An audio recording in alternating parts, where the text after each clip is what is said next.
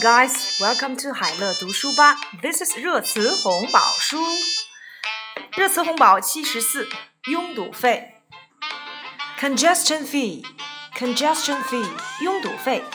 Beijing may take the road followed by other international metropolises by imposing a congestion fee for cars in the center of the city.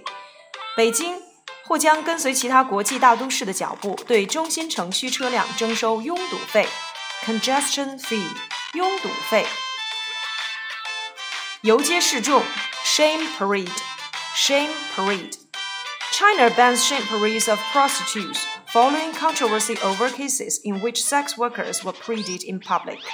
中国禁止对卖淫人员进行游街示众。此前曾有性工作者被拉出去游街示众，引发了争议。Shame parade 游街示众。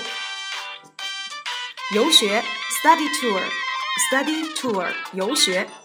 Quzhou Municipal Education Bureau in Zhejiang has told schools and related agent institutions to suspend all summer camps and study tours after the deadly Asiana airline crash.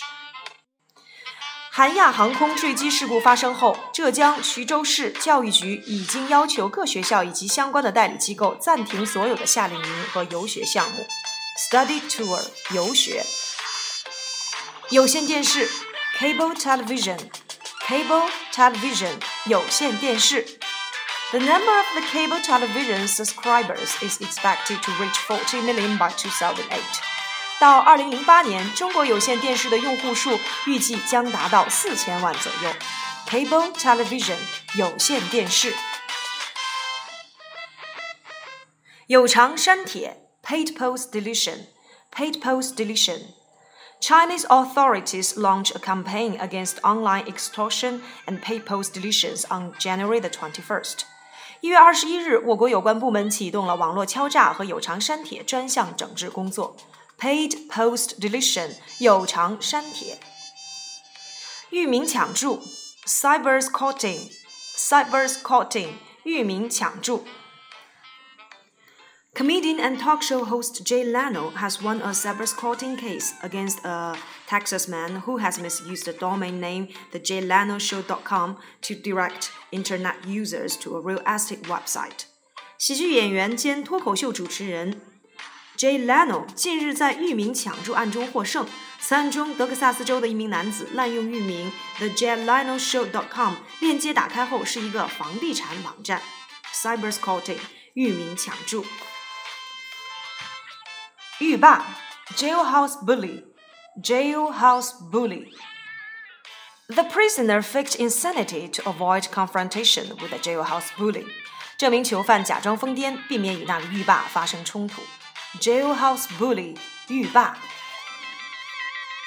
日全食 total lunar eclipse total lunar eclipse 日全食 The last total lunar eclipse until 2010 occurs Wednesday night. Weather permitting, the total eclipse can be seen from North and South America.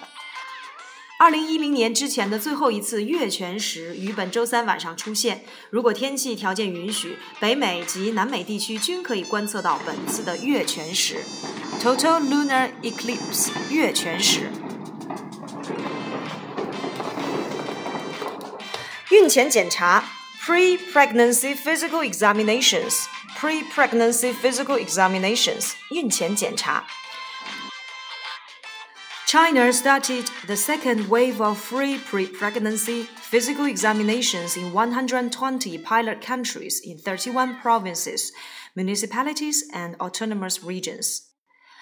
我国日前启动了第二轮免费孕前检查项目，该项目涵盖了三十一个省市区的一百二十个试点县市区。pre-pregnancy physical examinations 孕前检查。